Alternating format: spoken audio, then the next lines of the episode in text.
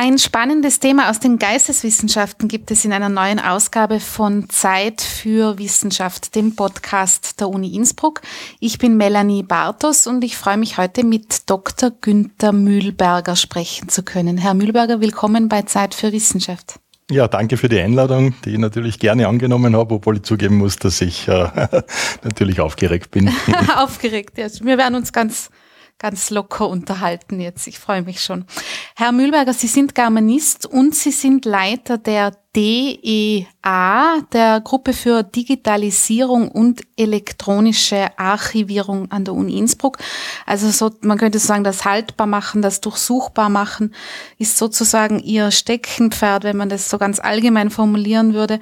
Sie haben kilometerweise mit ihrem Team bereits historische Handschriften, Texte, Zeitungen und so weiter und so fort digitalisiert. Herr Mühlberger, warum? Ja, die Digitalisierung ist aus meiner Warte ein, eine, ein Schlüssel äh, zu um neue Daten und neue Erkenntnisse gewinnen zu können, speziell natürlich für die Geisteswissenschaften, weil die ganz stark mit äh, Texten arbeiten und äh, die Digitalisierung, ähm, so wie es wir betrieben haben seit den äh, späten 90er Jahren, natürlich vor allem auf gedruckte Dokumente gegangen ist und äh, wir da tatsächlich äh, doch einiges äh, weiterbringen konnten. Mhm. Was kann man sich denn jetzt konkret darunter vorstellen, wenn wir von Digitalisierung reden in dem Zusammenhang? Da geht es um alte Dinge, sozusagen, könnte man das so banal formulieren? Ja, Digitalisierung ist natürlich ein umfassender Begriff. Mhm. Das heißt, äh, bei der Digitalisierung denkt man auf der einen Seite natürlich das, was ich schon erwähnt habe, dass man äh, äh Bücher, Manuskripte, Fotografien und so weiter auf einen Scanner legt oder durch einen mhm. Scanner zieht mhm. und, ähm, und eben ein digitales Abbild davon gewinnt. Aber Digitalisierung umfasst natürlich auch äh, viel mehr. Das heißt, äh, wenn ich also jetzt ein, äh, ein Image einer Seite habe, dann äh, habe ich damit ja noch nicht allzu viel gewonnen. Ich kann es ins Internet stellen, ich kann andere Leute äh, sozusagen ortsunabhängig und zeitunabhängig damit äh, arbeiten lassen. Die haben also darauf Zugriff. Mhm. Aber die eigentliche Information, das, worum es den Geisteswissenschaftlern natürlich geht, was steht da drinnen, äh, die habe ich damit ja noch nicht gewonnen. Das heißt, äh, da steht man erst am Anfang und die nächsten Schritte, die da zu bewältigen sind, ist natürlich auf der einen Seite die Texterkennung. Und auf der anderen Seite gibt es dann viele Technologien, die sich daran anschließen. Also sprich, äh, man möchte dann natürlich auch wissen, welche Personen in so einem Text vorkommen, welche Orte, welche äh, Daten, also Datumsangaben meinetwegen, oder äh, weiterführende Informationen wie zum Beispiel Fakten, Argumente, Emotionen, Gefühle, Meinungen und so weiter. Und für diese Bereiche gibt es natürlich jetzt Technologien, die natürlich außerhalb der Geisteswissenschaften entwickelt worden sind. Äh, die großen Stichworte in dem Zusammenhang sind äh, auf der einen Seite Pattern Recognition, also ein, ein sehr altes Fach in, den, äh, in der Informatik und Mathematik.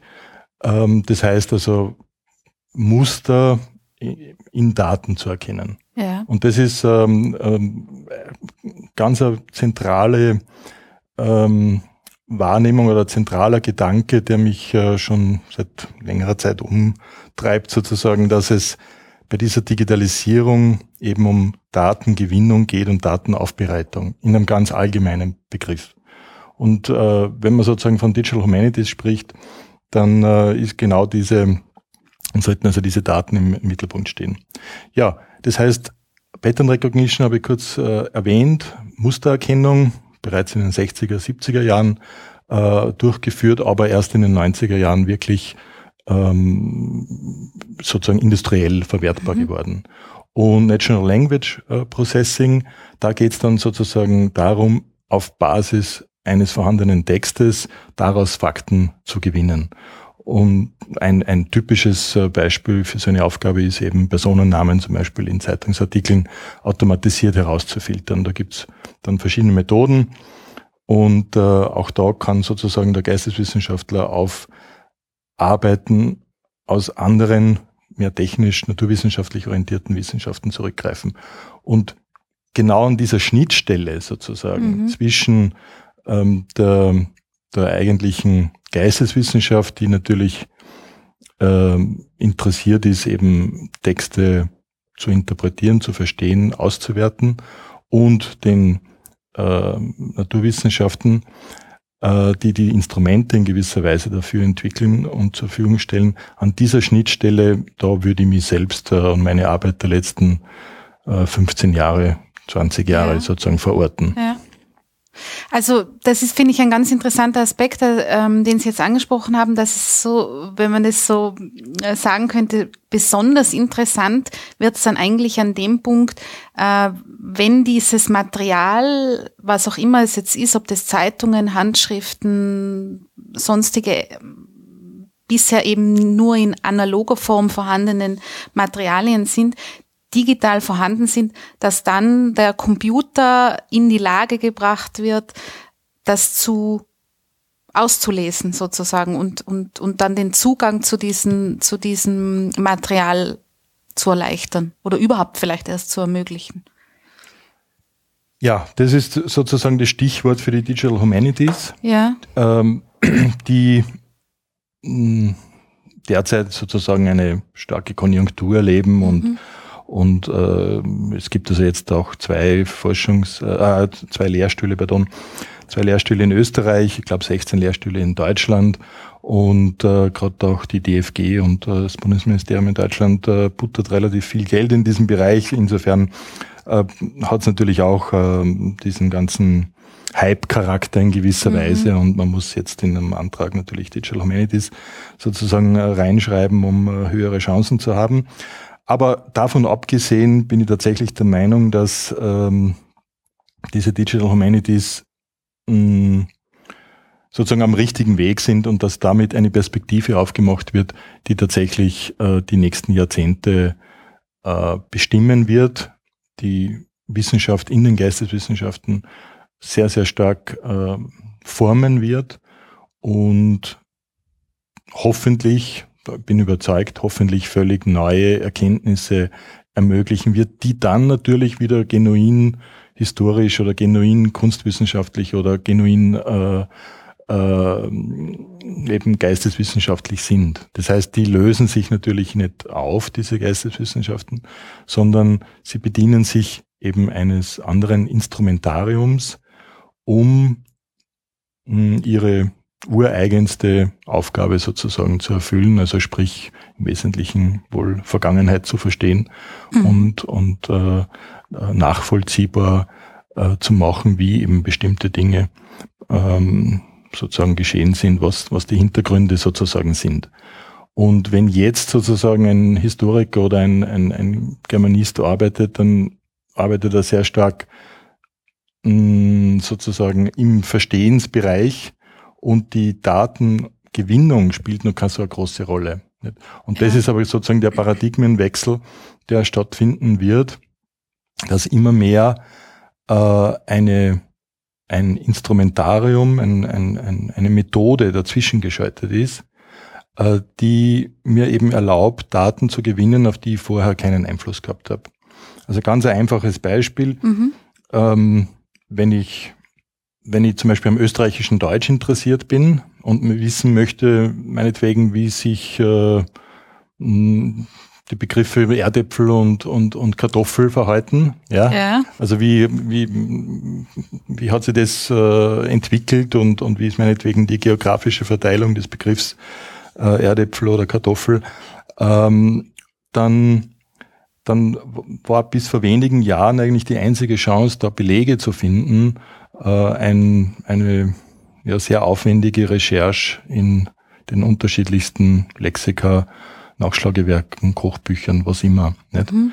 Und der Mensch war sozusagen das Instrumentarium der, der Informationsgewinnung und, und, und ein, äh, ja, sozusagen das Medium äh, für, die, für die Datengewinnung. Jetzt stehe ich natürlich vor einer Situation, wo ich sagen muss, an der Österreichischen Nationalbibliothek ähm, ist doch ein Großteil, ein schöner Großteil der österreichischen Zeitungen, speziell der Jahrhundertwende, im Anno-Projekt digitalisiert worden. Ich glaube, inzwischen mehr als 10 Millionen Zeitungsseiten, entspricht 20, 30 Millionen Buchseiten. Und gerade laufend äh, die Digitalisierung von äh, Büchern von 1500 bis 1871 oder so durch Google. Mhm. Und da entstehen jetzt natürlich hunderte Millionen von Buchseiten. Die werden mit OCR erkannt, also sprich mit Optical Character Recognition, also äh, wird ein Ort von Volltext erstellt. Und diese Datenlage ist natürlich jetzt eine komplett andere.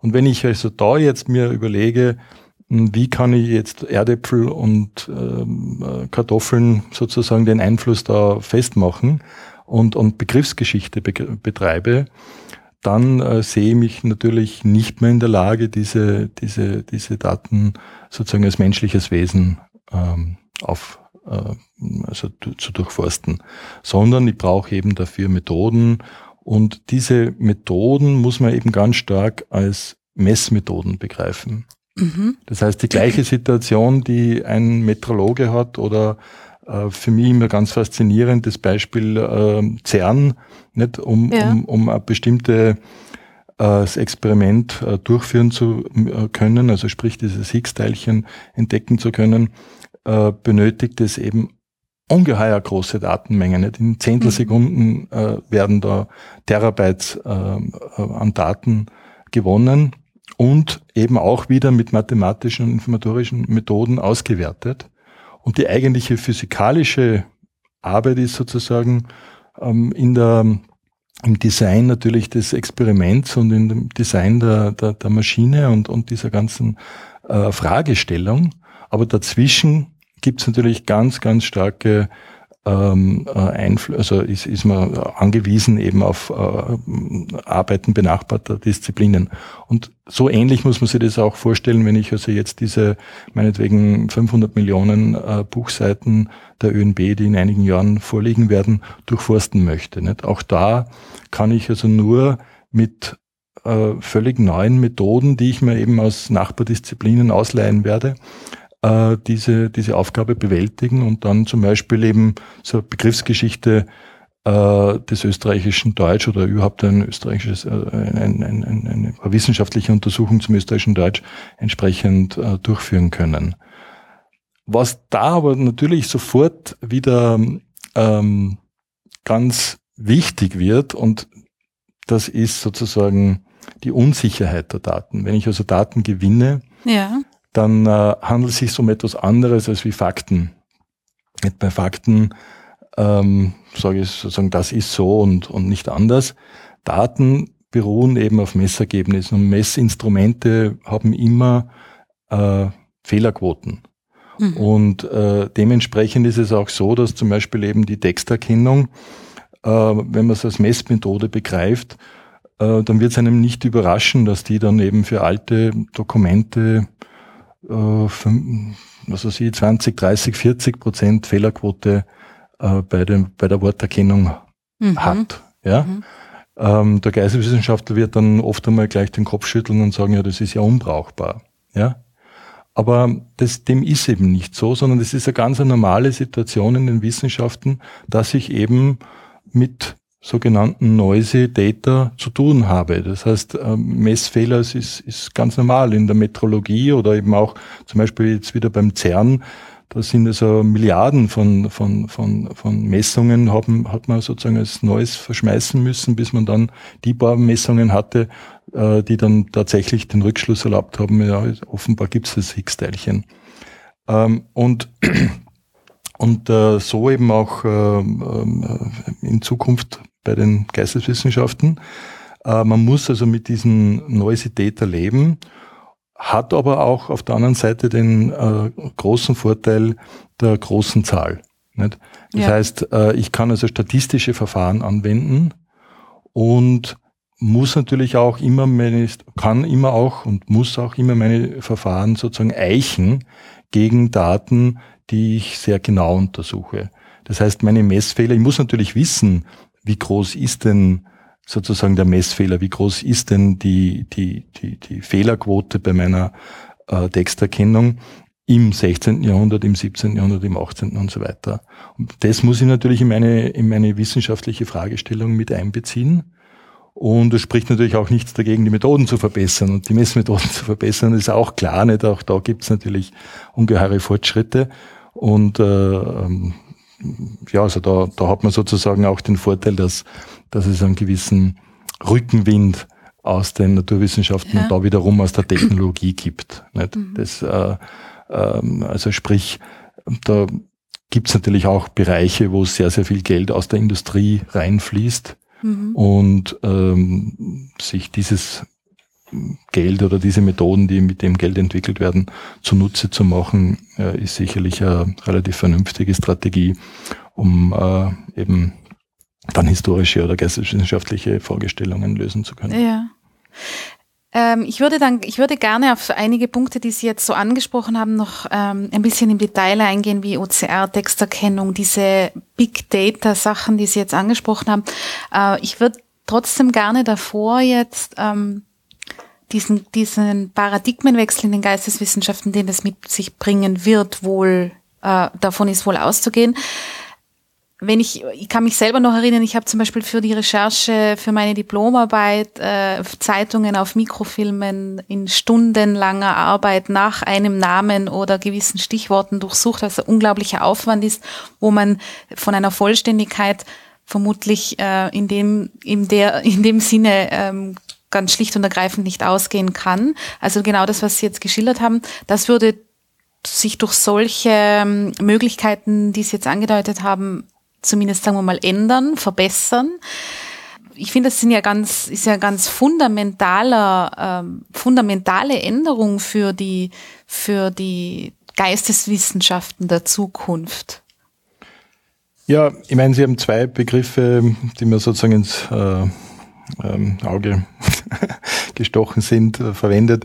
Es ist Vollständigkeit und Aufwand. Also der Aufwand wird sicher nicht weniger, das heißt, die Arbeit wird eher mehr äh, mit den neuen Methoden und erfordert natürlich auch neue Kompetenzen und, und äh, Zusammenarbeit. Ja.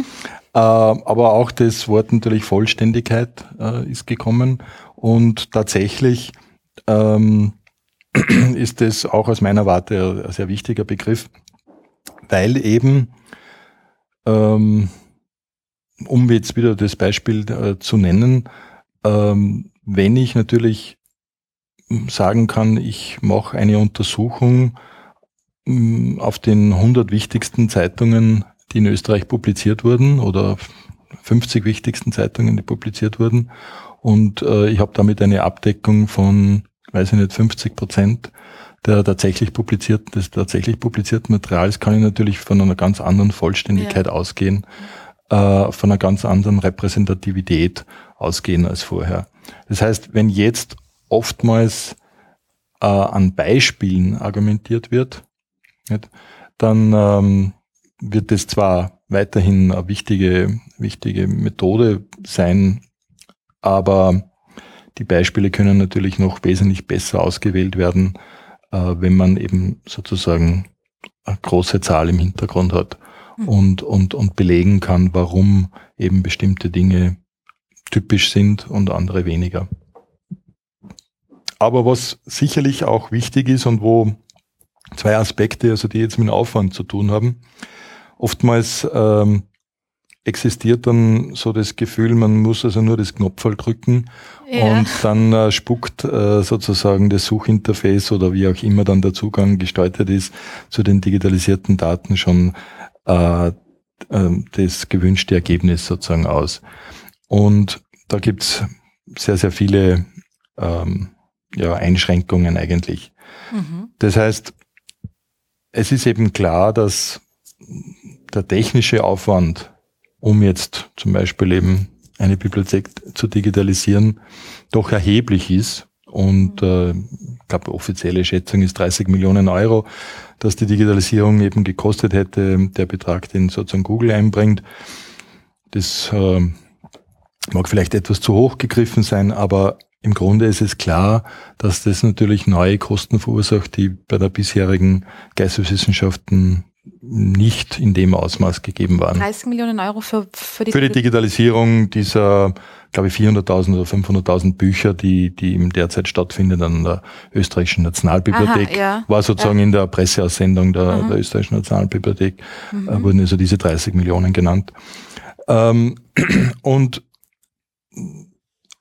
ja, auch OCR-Erkennung ist schlicht und einfach etwas, äh, was äh, Kosten verursacht. Wir haben äh, in einem Zeitungsprojekt von der EU gefördert, ähm, über 10 Millionen Seiten von Zeitungen eben OCR erkannt, also von mhm.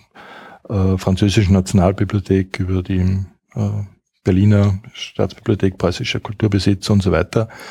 Und es ist einfach Aufwand. Nicht? Man muss ja, also da klar. große Datenmengen äh, durch die Gegend äh, äh, befördern und, und auch die entsprechenden Lizenzen kaufen und, äh, und äh, ja, so viele äh, Vorkehrungen treffen und natürlich eben auch äh, Fachleute haben, die für diese Infrastrukturtätigkeiten ähm, ähm, angestellt sind. Ja. Und das ist immer ein ganz ein wichtiger, wichtiges Schlagwort, äh, dass die neuen Geisteswissenschaften oder die Digital Humanities äh, genau diese Infrastruktur benötigen, die vorher im Wesentlichen aus einer guten Bibliothek bestanden haben. Nicht? Wenn, wenn, wenn, also, wenn ich mich zurückerinnere, wie ich zu, zu studieren begonnen habe, dann äh, war da im neunten Stock oben die, die Germanistikbibliothek und die war erschlossen mit einer Dokumentation. Also sprich, äh, jemand hat sich die Mühe gemacht, auch einzelne äh, Konferenzbeiträge und, und unselbstständige Schriften eben zu erfassen. Es war ein wunderbarer Katalog.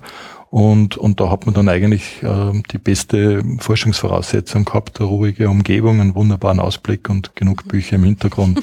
nicht? Ja. Und äh, so ist es eben jetzt nicht mehr. Natürlich ist eine Bibliothek und, und so weiter sehr wichtig, aber die Bedeutung hat natürlich, ist natürlich wesentlich reduziert worden durch die Digitalisierung wieder. Mhm. Dadurch, dass natürlich jetzt äh, die Verlage direkt ihre, ihre äh, äh, Verlagsprodukte online anbieten, äh, ist die Bibliothek sozusagen nur mehr zum Einkäufer von Lizenzen äh, reduziert worden und, und als Wissenschaftler ist es mir im Grunde egal, ob ich ja, auf eine Zeitschrift Open Access zugreife oder äh, über Lizenzmodell zugreife. Hauptsache, ich habe den Text äh, online am Computer also den, die, das Paper oder halt das, äh, was mich interessiert.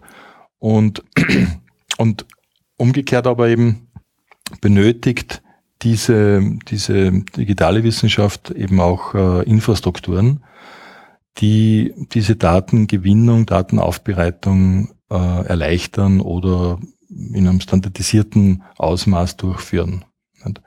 Und da tut sich glücklicherweise einiges. Äh, das ist auch von der Europäischen Kommission entsprechend erkannt worden. Es gibt da äh, Forschungsprogramme. Es ist auch vom österreichischen Wissenschaftsministerium da, ähm, diese Infrastrukturprogramme sind vorhanden und, und es ist klar, dass auch da die Geisteswissenschaften beteiligt sein müssen.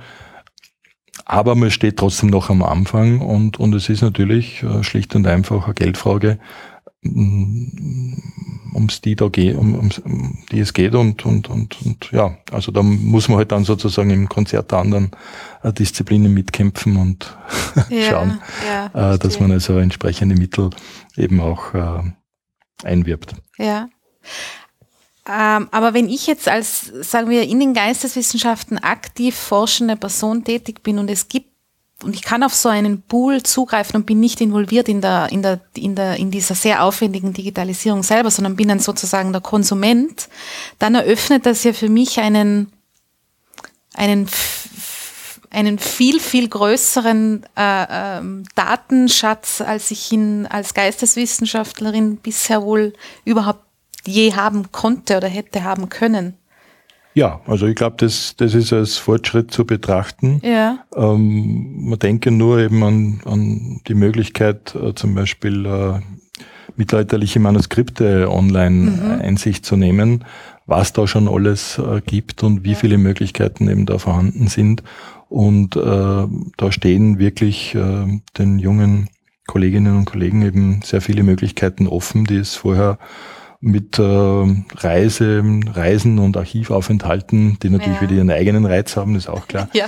ähm, also verbunden waren und, und, und auch also Kosten verursacht haben. Also, aber keine Frage, da, da tut sich viel. Was allerdings mh, auch zu sagen ist, ist, dass sozusagen, ob man wirklich als Wissenschaftler Konsument ist oder eben aktiv die Dinge ähm, auch mit beeinflusst, ja. mitarbeitet. Also ich glaube, das ist schon auch eine grundsätzliche Sache, dass man, wenn man eben auch wieder in andere Wissenschaften schaut, die Entwicklung der Messinstrumentarien immer auch eine, eine, eine ureigene Eigenschaft der Wissenschaftler mhm, ist. Mhm, nicht weil natürlich man jetzt sozusagen nicht einfach standardmäßig irgendwelche Instrumente bekommen wird, mit denen man seine bestimmten Aufgaben durchführt. Mhm. Und insofern wird schon ähm, notwendig sein, auch sich da entsprechende äh, ähm, ähm,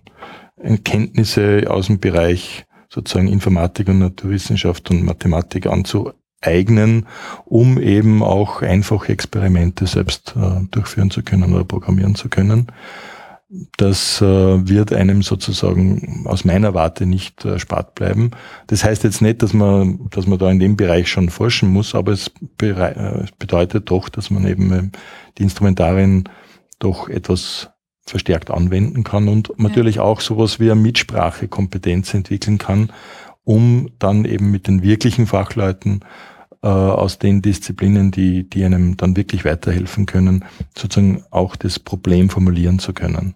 Ja. Also die Archäologie oder die Archäologen sind da ein sehr schönes Beispiel, weil die so einen Dialog mit den Naturwissenschaften schon seit langer Zeit pflegen und für die das äh, selbstverständlich ist, dass sie, wenn sie sehen, okay, es gibt Bodenradar meinetwegen für ähm, für die Aufschließung von Bodenschätzen, ja, schauen wir mal, kann man das nicht verwenden, um, um dann eben zum Beispiel Stonehenge äh, zu untersuchen und, und, und wenn man da schaut, was da eben passiert, äh, ist klar, dass, dass da man die Methoden nicht eins zu eins übertragen kann, sondern natürlich angepasst werden müssen.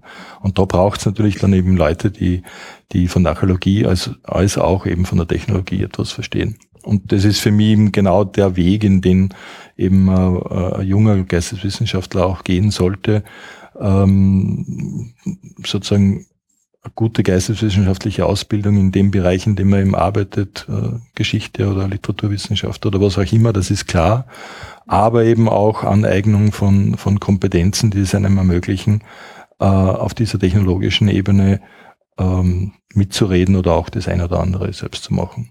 Ja, also da geht es auch um Bewusstseinsbildung, nicht nur um super, da gibt es eine Datenbank, da kann ich jetzt äh, bequem alles durchsuchen. Andere haben diese Arbeit ja sozusagen für mich schon gemacht. Jetzt kann ich mir das äh, in, vorm Computer in recht bequemer Art und Weise äh, rausholen, genau das, was ich brauche. Erspare mir eben, wie Sie gesagt haben, Reisen oder eben diese gerade in den Geisteswissenschaften berühmt-berüchtigten Archivaufenthalte irgendwo.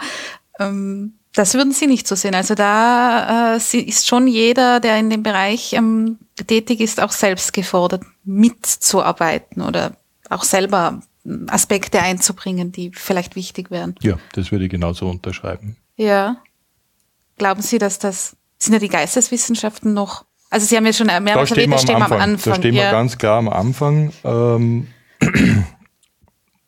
die Curricula zu den Digital Humanities sind erst in Entwicklung. Mhm. Und wenn man es ein bisschen kritisch betrachtet, was derzeit da passiert, dann kann man natürlich manchmal den Eindruck gewinnen, dass man durch die Errichtung dieser Lehrstühle mh, mm, das in einer Weise kanalisiert, dass es allzu sehr sozusagen dann ein, dass man so das Gefühl hat, okay, das wird halt ein Bereich damit abgesteckt und, und damit hat man es eigentlich dann schon erledigt. Ja. Äh, ich persönlich glaube schon, dass es eben ein fundamentalerer Wechsel ist, dass es eben ein Paradigmenwechsel ist, der letztlich dann jeden, jede Arbeit erfassen wird. In der einen mehr und in der anderen weniger. Das ist klar. Aber trotzdem, äh, dass es eben um, dass es sich um einen Paradigmenwechsel handelt. Und das bedeutet eben, dass es äh, in den Curricula und so weiter anders ähm, berücksichtigt werden muss. Aber wie gesagt, da, da steht man am Anfang. Das, die, die, die Konzeption des Forschungszentrums hier in Innsbruck, mhm. das gerade im Entstehen ist und die Frau Professor Danzer von dem Brennarchiv ist da die Leiterin der Arbeitsgruppe. Mhm. Ähm, das geht insofern, glaube ich, den richtigen Weg, als man da versucht, ähm, sozusagen die verschiedenen Disziplinen von vornherein zusammenzubringen und nicht so sehr darauf setzt, okay, jetzt gibt's dann einen Lehrstuhl für Digital Humanities und der soll dann alles erledigen, sondern es ist, geht eben darum, ähm, interdisziplinär die Gruppen zusammenzubringen und, und gemeinsam zu arbeiten und sich auszutauschen und, äh, und aus dem heraus sich das äh, entwickeln zu lassen. Das ähm, ist wahrscheinlich der mühsamere Weg, aber ich hoffe doch äh, auch der, der ja, viel versprechendere. Mhm. Vielleicht können wir über das, was Sie jetzt gesagt haben, diese interdisziplinäre Zusammenarbeit, dass man diese, ähm, diese technischen Erneuerungen irgendwie weiterbringt und, in, und, und dann neue Horizonte für die Geisteswissenschaften gemeinsam ähm, eröffnen kann. Von was für technischen Dingen reden wir da konkret? Was Sie haben OCR erwähnt, äh, Texterkennung, unter Digitalisierung, jetzt wenn, wenn, wenn, wenn ich so ein, ein Manuskript, äh, eine Zeitung oder wie auch immer habe, dass das einmal digital grundsätzlich irgendwo vorhanden ist, glaube ich, kann man sich noch vorstellen.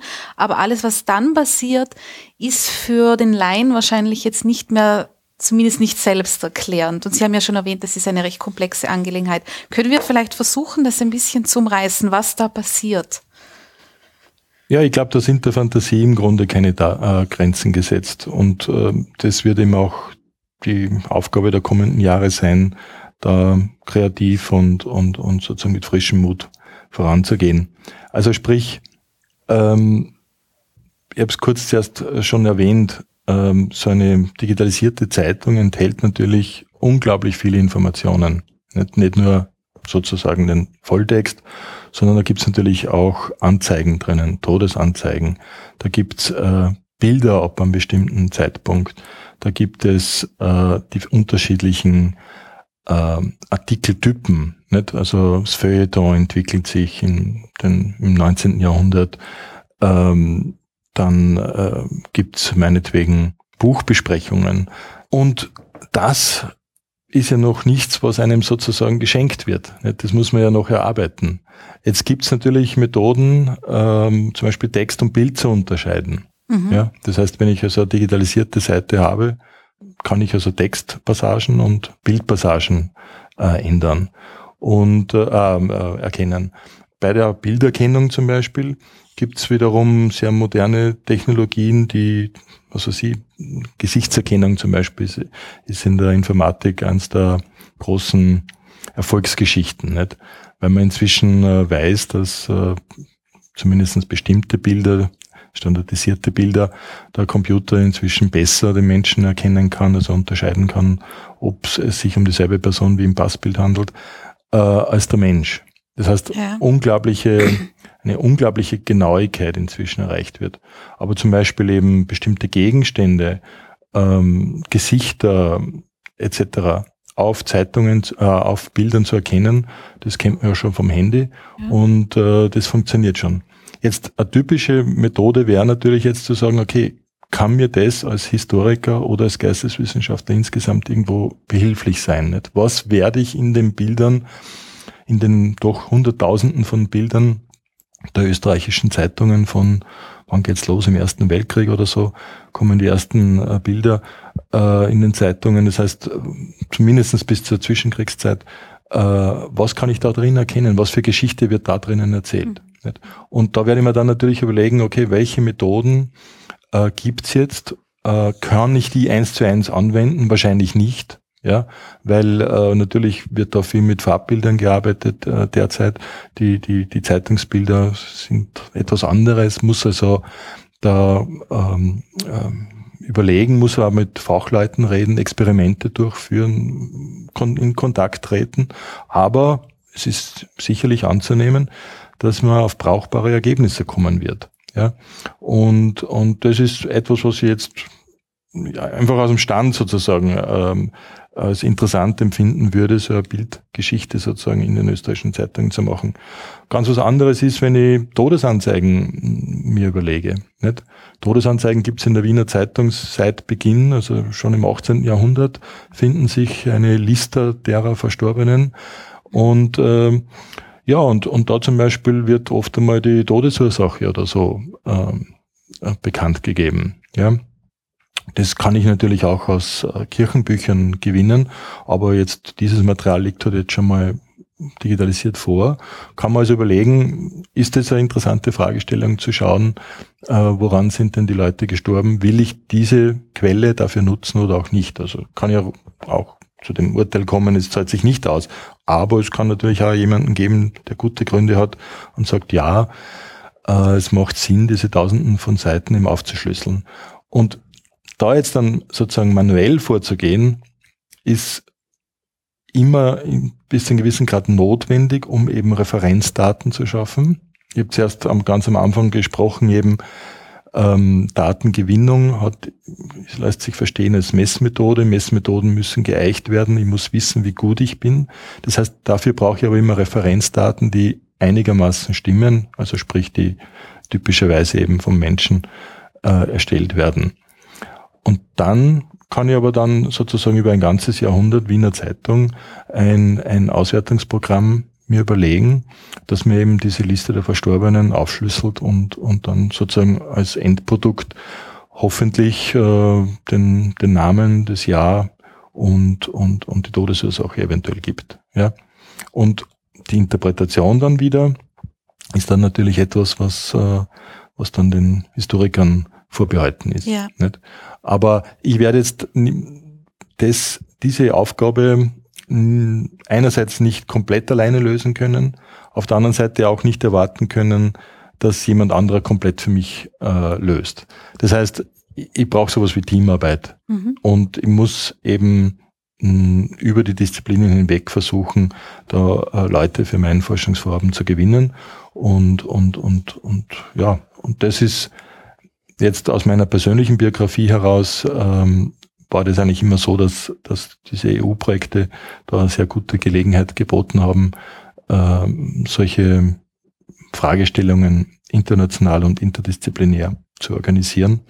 Und, und bin also auch sehr, sehr dankbar, dass ich gerade auch in den letzten sieben, acht Jahren die Gelegenheit gehabt habe, da wirklich mit sehr, sehr guten Leuten zusammenzuarbeiten, zusammenzuarbeiten und natürlich auch gesehen habe, wie, wie arbeiten die und, und was, was ist möglich, was ist weniger gut möglich und ja, sozusagen ein bisschen da als, als Grenzgänger zwischen den Geisteswissenschaften und Naturwissenschaften zu agieren. Ja. Wenn wir jetzt bei diesem Beispiel bleiben, dass äh, die Todesanzeigen aus einer Zeitung ausgelesen werden, dass, wenn ich sie richtig verstehe, ist ja das etwas, was technisch schon möglich ist. Nicht eins zu eins. Ja. Das heißt, ähm, da muss ich mir dann eben überlegen, ähm, es gibt sowas wie Strukturerkennung, also sprich, äh, dass man eben das Layout einer Zeitung benutzt, um, um, um Aussagen zu gewinnen. Es gibt sowas wie äh, maschinenlernende Verfahren, wo man sagt, okay, ich kann einmal 100 Seiten äh, entsprechend genau aufschlüsseln und das dann der Maschine geben und die Maschine lernt auf der Basis von Feature Extraction sagt man dazu, also sprich äh, bestimmten wiederum Messungen sozusagen, ähm, lernt dann bestimmte Muster und kann dann diese Muster eben übertragen auf kommende Seiten. Das heißt, mhm. Äh, das ist eine schon komplexe Aufgabe, die, die, die ja dann schon einiges erfordert und man nicht einfach auf Knopfdruck machen kann. Umgekehrt ist es aber so, dass es doch typische Aufgaben sind für, für jeden Informatiker und, ähm, und, und ähm, also eine, eine empfehlenswerte Herangehensweise bei diesen Dingen ist, äh, oftmals, dass man eben äh, versucht, da Kontakt zu haben und, und äh, jemand von der Informatik seine Masterarbeit oder sein mhm. PhD in mhm. dem Bereich schreibt und auch interessiert ist an diesen, an diesen Aufgaben, historisch interessiert ist und umgekehrt eben ein Geisteswissenschaftler dann äh, die, die eigentlich inhaltliche Arbeit macht. Und, aber wie gesagt, das ist Teamarbeit und da müssen sie beide Seiten ein bisschen annähern. Und, und daraus kann dann eben etwas Fruchtbares entstehen. Eine Konsumentenhaltung sozusagen auf Seite der Geisteswissenschaft ist sicherlich nicht förderlich ja. so einer Zusammenarbeit, mhm. sondern besser ist es eben, sich vertraut zu machen und, und, und zu verstehen, wo die Möglichkeiten, aber eben auch, wo die Grenzen dieser Technologie sind. Und da kehrt aus meiner Warte und aus meiner Erfahrung heraus, ist eines der wichtigsten Verständnis also was, die, was, was das Verständnis befördert, ist eben was bedeutet eben sozusagen Unsicherheit und was bedeutet was äh, Messfehler sozusagen. Ja. Was bedeuten Messfehler und dass man die akzeptieren muss und, und nicht von vornherein sozusagen sagt, ja, wenn das fehlerbehaftet ist, dann interessiert es mich nicht. Mhm.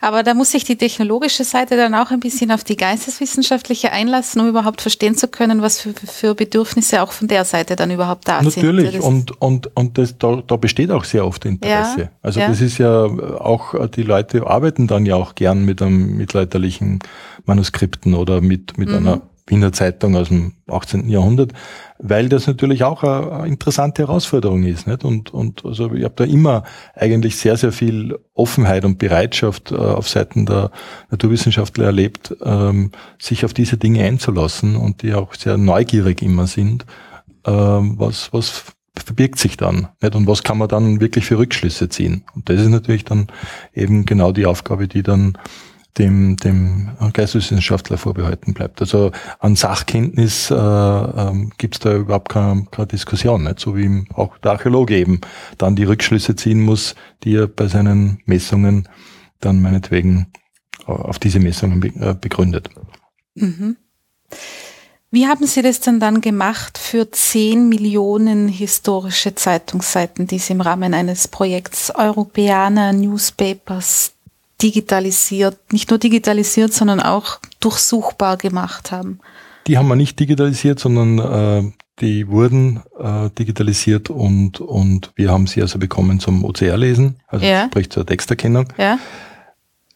Das hat eine lange Vorgeschichte und, und, und die ähm, liegt mir auch wirklich am Herzen, mhm. weil äh, bereits in den späten 90er Jahren als wir uns beschäftigt haben für einen EU-Antrag, der dann auch bewilligt wurde, mm, war ich ganz überrascht zu sehen, dass es also keine OCR für Frakturschrift gibt.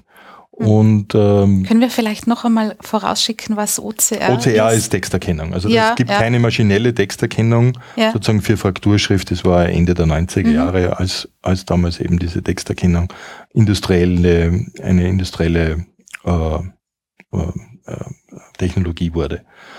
Und äh, ja, und es hat im Grunde zwei große Firmen gegeben, damals auch schon äh, russische und amerikanische. Und wir haben gesagt, okay, die Russen sind äh, Europäer, gehen wir mal, machen wir Kontakt. Das ist Abby in äh, Moskau und und reden mit denen. Und die waren also sofort aufgeschlossen, haben gesagt, ja, wir haben die Technologie, aber als Markt ist es völlig uninteressant für uns, äh, Fraktur zu betreiben. Und ähm, wir haben sie eingeladen, im Projekt mitzumachen. Es ist damals von 2000 bis 2003 gelaufen, äh, zusammen mit Kurt Habitzler und Gregor Retti, denen ich äh, sehr, sehr dankbar bin für die lange Zusammenarbeit und, und die vielen Anregungen, die man da erhalten habe. Und äh, ja, und da wurde also diese Technologie dann entwickelt und äh, ist dann aber sehr, sehr verhalten, muss man sagen, aufgenommen worden, speziell auch in Deutschland. Ähm, da hat es lange Zeit die Richtlinien der Deutschen Forschungsgemeinschaft gegeben, dass also Volltext muss 99 Prozent genau sein und das ist natürlich mit so einer OCR nicht zu erreichen, weil man eben das Konzept sozusagen der Messung nicht verstanden hat. Und, äh, und dann 2004 äh, ist Google gekommen mit dem Google Books Projekt ja. und hat also gesagt, wir digitalisieren jetzt da, da äh, zig Millionen Bücher und wir entwickeln auch eine eigene Texterkennung. Das hat zwar in gewisser Weise gestimmt, aber die Bücher selbst sind dann tatsächlich mit dieser EBI OCR äh, verarbeitet worden, sozusagen im Geheimen. Das hat man lange Jahre nicht gewusst. Und eben Freude für uns, äh, diese ganze Frakturschrifterkennung bei Google ist also bis 2011, 12 oder so auf genau der Software gelaufen, die da in diesem EU-Projekt entwickelt wurde.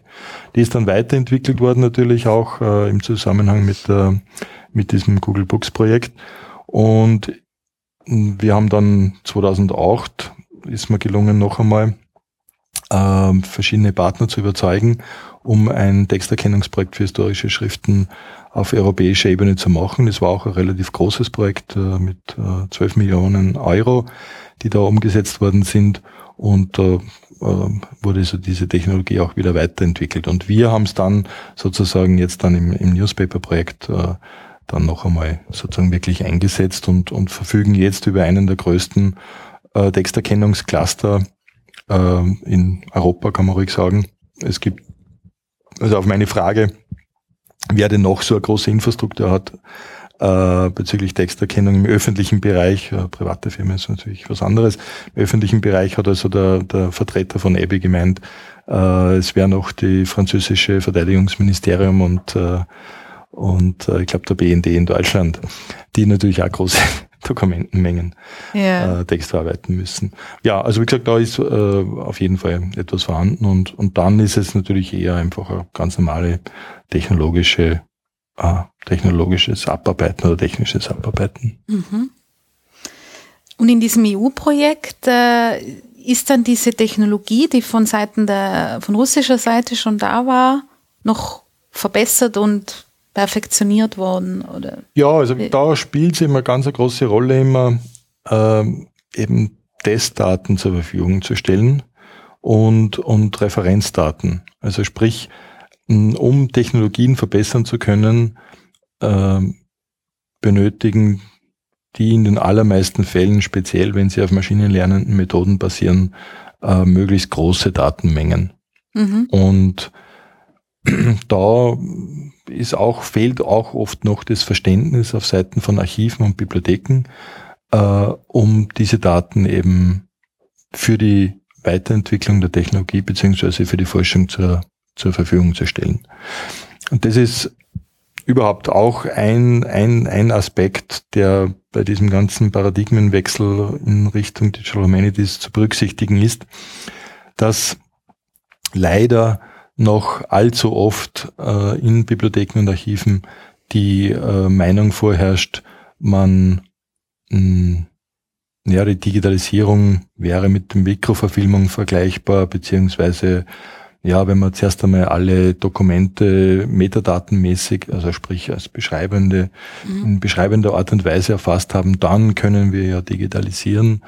Ähm, und vorher müssen also noch ganz viele andere Dinge gelöst werden. Und wenn wir digitalisieren, dann äh, wollen wir das nur so machen, dass wir einmal das machen und dann nie wieder.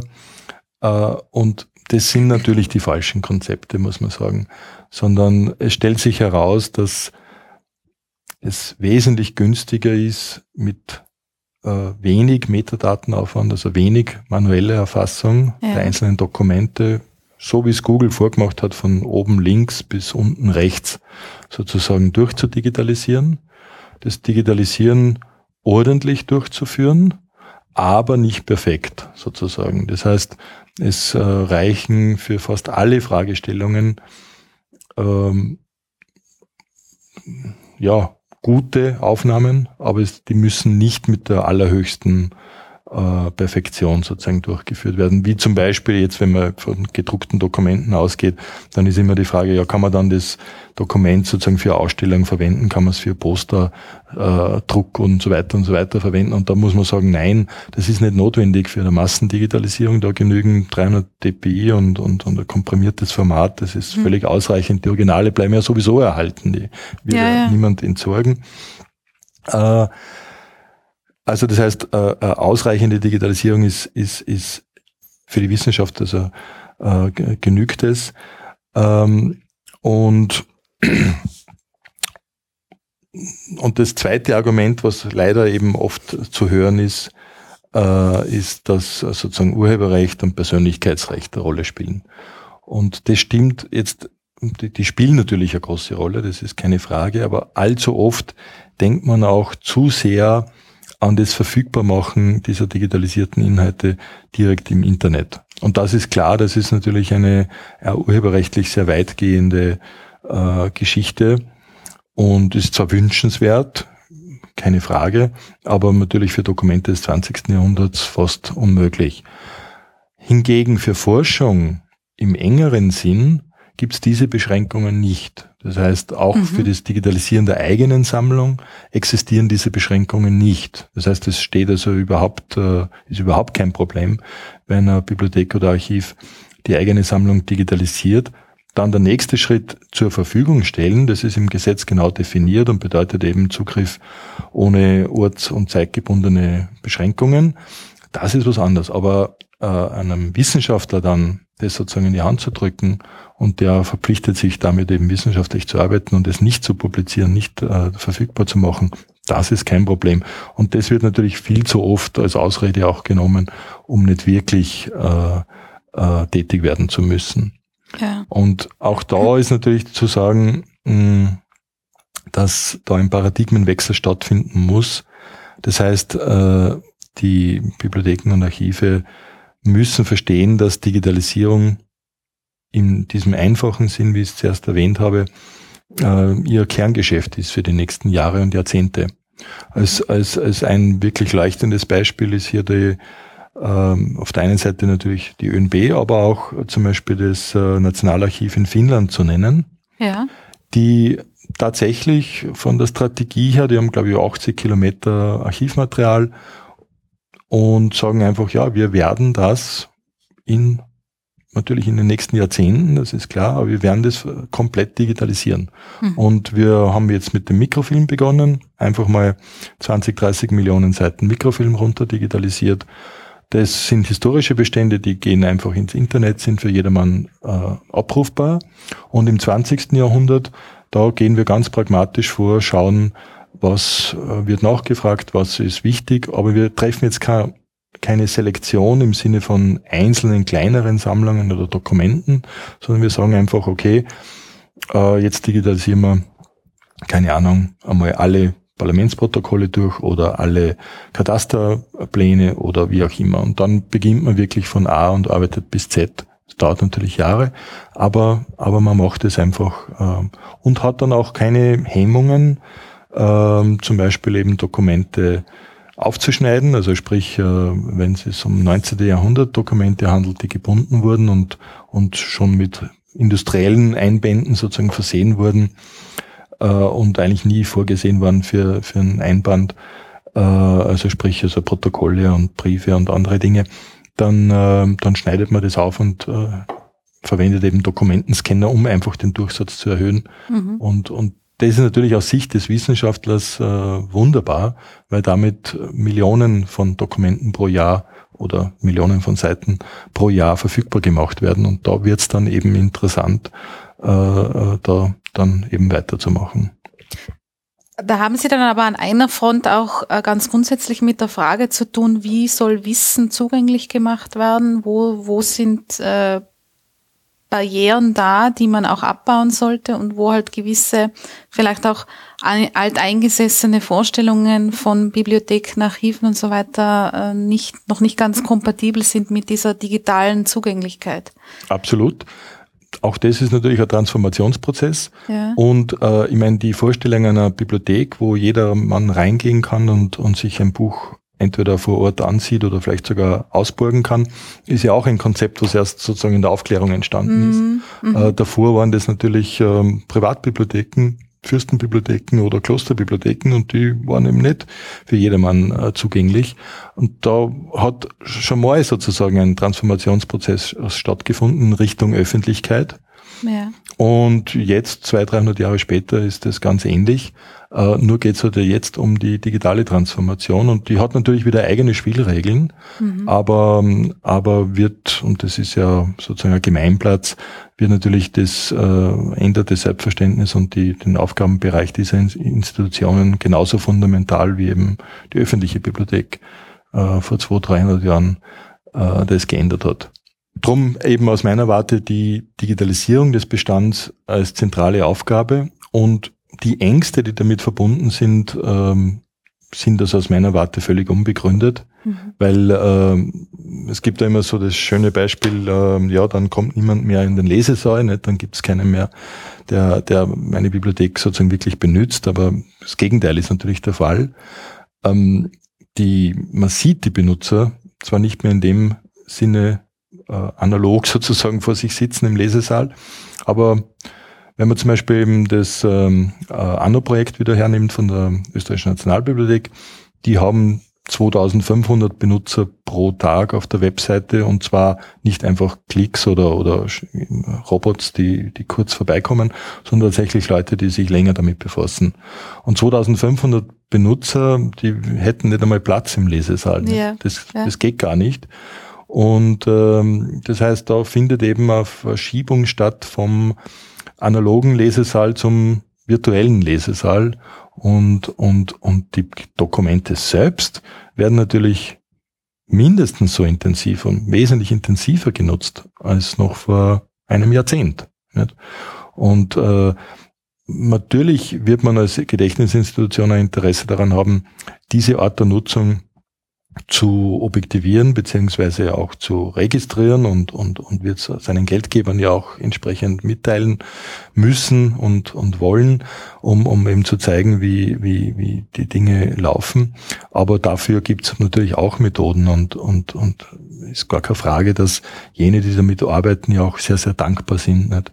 Und wir haben also sehr, sehr viele Zuschriften Zu, äh, also auch bekommen, immer wieder, wie, wie froh die Leute sind, mhm. wenn etwas digitalisiert ist, wenn sie Zugang haben, wenn sie suchen können und so weiter. Ja. Also wie gesagt, da sind die Ängste unbegründet und, und es geht nur darum, sozusagen da für die jeweils eigene Institution auch ein Konzept zu entwickeln und dann eben auch wieder in Zusammenarbeit mit Wissenschaftlern und der Öffentlichkeit eben dann äh, zu schauen, was ist möglich innerhalb der gesetzlichen Rahmenbedingungen. Und, und, aber es ist eben für Wissenschaft und Forschung relativ viel möglich. Mhm. Was passiert mit diesen riesigen Datenmengen?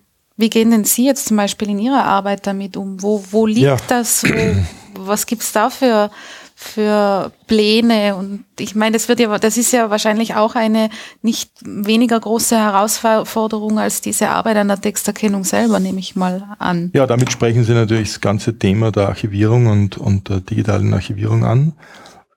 Das ist tatsächlich ähm, ähm, eine schwierige Angelegenheit.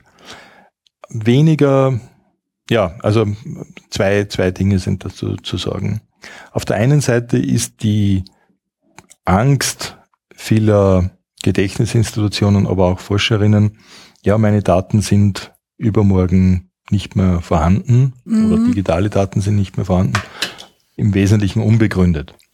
Ja. Ähm, solange ein Rechenzentrum oder mehrere Rechenzentren dahinter stehen, solange das professionell betrieben wird, solange gibt's sozusagen das Problem des Datenverlustes in dem Sinn nicht, dass Daten physikalisch so leicht verschwinden, passiert natürlich auch, ist klar, aber, aber ist, ist, ist wirklich marginal. Der Datenverlust findet eher dadurch statt, dass äh, Metadaten fehlen. Das heißt, dass ich gar nicht weiß, welche Daten ich gespeichert ja, habe. Ja. Und ähm, da braucht man nur seinen eigenen Computer als Beispiel nehmen, wird man Ecken und Enden finden, wo man längst nicht mehr weiß, was da eigentlich liegt. Das ist natürlich auch äh, in größeren Forschungsprojekten und, und so weiter der Fall. Ja, dieses Experiment, jenes Experiment produziert sehr, sehr viele Daten und was, was passiert dann wirklich damit? Äh, beziehungsweise werden die dann beschrieben, habe ich genug Daten, äh, habe ich genug Metadaten, um zu wissen, worum es sich handelt. Aber das rein physikalische Speichern ist, ist nicht das große Problem. Auf der anderen Seite, wenn man jetzt in größeren Zeiträumen denkt, also 50 Jahre, 100 Jahre, 500 Jahre, schaut es natürlich anders aus, weil eine wirklich zuverlässige Methode, um digitale Daten äh, unabhängig von der jetzt bestehenden Infrastruktur zu speichern. Also jetzt kümmert sich ja jemand beim Rechenzentrum, schaut, dass die Festplatten laufen, schaut, dass der Bandroboter funktioniert, wechselt die Bänder alle fünf Jahre, wechselt die Festplatten, die kaputt sind, äh, hält mhm. das ganze System sozusagen am, am Laufen und das kostet natürlich Geld. Und wenn man, jetzt muss man gar nicht sozusagen den Teufel an die Wand malen, aber wenn einfach eine massive Wirtschaftskrise ausbricht, ja, und äh, Dinge passieren wie in Syrien, Bürgerkrieg ausbricht, etc., etc., dann wird's natürlich den Daten, die auf den Universitäten liegen, schlecht gehen. Nicht? Ja. Weil sich niemand drum kümmern kann, weil äh, die Technologien veralten Und, und ja, dann fünf Jahre geht es gut, zehn Jahre wird schon schwierig, nach 15, 20 Jahren, wo, wo so ein Rechenzentrum kein Geld hat, um, um, um betrieben zu werden, dann werden eben nur ganz, ganz wenige Daten überlegen, überleben. Hingegen der Großteil der Daten wird schlicht und einfach verschwinden. Die Methoden dagegen sind natürlich Daten zu verteilen, also sprich weltweit zu verteilen und, und eben zu hoffen, dass es äh, nicht jeden trifft. Aber Perspektive für 500 Jahre ist das natürlich nicht wirklich. Und ähm, deswegen ist es natürlich auch sehr wichtig, dass in dem Bereich geforscht wird und äh, Speichermedien eben gefunden werden, die unabhängig von einer solchen Infrastruktur, wie wir sie jetzt äh, betreiben, äh, funktionieren und auch wenn sie sehr komplex äh, gespeichert sind, mit einer entsprechenden Technologie auch in 100, 200, 500 Jahren wieder ausgelesen werden können. Mhm. Das ist ähm, im Wesentlichen gibt es da Ansätze natürlich, also Speichern als DNA und, und andere Dinge werden da diskutiert oder auch schon ausprobiert. Der Mikrofilm kommt da manchmal auch wieder ins Gespräch, dass man so digitale Daten analog ausbelichtet. Ja. Aber ähm, so den wirklichen Durchbruch sozusagen, ähm, der ist da noch nicht so sehbar, äh, äh, sichtbar. Man kann nur hoffen, dass da entsprechende Forschungsgelder reingehen und, und in den nächsten ja, Jahrzehnten da etwas passiert. Ja. Aber es muss was passieren, das ist gar keine Frage. Ja. Ähm, ich würde gerne noch auf eine, auf ein konkretes Projekt zu Ihnen, äh, von Ihnen sprech, äh, zu sprechen kommen, ähm, das vor kurzem auch ähm, recht viel mediales Interesse auf sich gezogen hat. Das heißt Transkribus. Und da geht es um auch etwas, was ich äh, sehr spannend finde, denn da geht es um das banal formuliert Auslesen von Handschriften, also von etwas, was etwas ganz Individuelles ist und da ja dieses, ähm, zumindest wäre das jetzt in meinem Verständnis so, dieses ähm, Lernen der Maschine äh, bei gedruckten Dingen oder bei Schriftdingen in der Form, weiß ich nicht, inwieweit das da dann überhaupt zur Anwendung kommen kann. Vielleicht zu, können wir über dieses Projekt ein bisschen detaillierter sprechen. Ja, also Transkribus ist das, was uns die letzten zwei, drei Jahre tatsächlich beschäftigt und, und jetzt auch noch die nächsten drei, vier Jahre intensiv beschäftigen wird. Dann wird man sehen, was, was wirklich am Tisch liegt. Mm, zuallererst ist es, also es trifft äh, vieles zu von dem, was ich vorhin gesagt habe, ist sozusagen, lässt sich fokussieren und, und, und exemplifizieren an diesem, an dieser Forschungsplattform, die da entsteht. Zuallererst, zuallererst muss ich dann natürlich sagen, dass es wirklich eine Gemeinschaftsarbeit ist. Ja. Ähm, dass meine Kollegen, der Sebastian Kolutter, der Philipp Kahle und der äh, Günther Hackel, äh, da wirklich die Arbeit leisten, die eben notwendig ist auf äh, der informatorischen Seite und auch ganz viele Forschungsgruppen oder die Ergebnisse von Forschungsgruppen, internationalen Forschungsgruppen äh, eingeflossen sind. Uns, wir sind ja, wie glaube ich, ohnehin aus dem Gespräch hervorgegangen ist, jetzt nicht unbedingt die Forscher selbst, sondern jene, die eben versuchen, eine Infrastruktur aufzubauen und Technologie verfügbar zu machen. Und in dieser, ähm, unter diesem Aspekt ist das eigentlich der Sukkus äh, der Arbeit der letzten 15, 20 Jahre. Okay. Und worum geht es also konkret? Es ist der Versuch, äh, eine Forschungsinfrastruktur aufzubauen, mit der man sozusagen äh, Handschriften automatisiert erkennen kann. Da gibt es verschiedene Ausgangspunkte. Also das eine ist einmal, äh, die Technologie selbst ist relativ alt, 15, 20 Jahre, äh, kommt aus der Spracherkennung mhm. und äh, wurde also dann von den äh, Kollegen in den letzten Jahren auf äh, die Mustererkennung von individuellen Handschriften übertragen die, die, wir haben uns da vor fünf Jahren das erste Mal getroffen und, und eine der Kernaussagen von dem Kollegen aus Spanien war, also die Technologie ist jetzt gerade so am Sprung zur also die, die, die Forschungsarbeit ist auf dem Sprung zur Technologie, sprich in fünf bis zehn Jahren lässt sich das auch einsetzen. Jetzt sind diese fünf Jahre vergangen und tatsächlich haben wir also jetzt im, im einen Prototypen äh, laufen, der erstmals, kann man ruhig sagen, erstmals äh, diese Technologie an Wissenschaftler zur Verfügung stellt, die können sich davon überzeugen, dass historische, dass die Erkennung historischer Handschriften tatsächlich funktioniert. Mehr oder weniger gut natürlich. Mhm. Das zweite ist, ein zweiter wichtiger Ausgangspunkt ist eben Machine Learning. Das heißt, die Maschine muss auf diese Handschriften trainiert werden. Je mehr Trainingsdaten, desto besser. Und da war jetzt die Erfahrung aus der OCR, es ist doch schade, wenn, wenn da jetzt Hunderte, vielleicht Tausende von Leute, von Leuten lokal diese Software trainieren, aber die Trainingsdaten stehen nicht zentral zur Verfügung. Mhm. Ja, das heißt, äh, dort wird ein Modell für diese Handschrift trainiert, dort wird ein anderes Modell trainiert und so weiter und so weiter. Aber, aber weil eben, wenn man es sozusagen traditionell angehen würde und die Software einfach ausliefert, dann, ähm, dann, dann, dann gibt es sozusagen niemanden, gibt es keinen übergreifenden Aspekt, keine Synergie.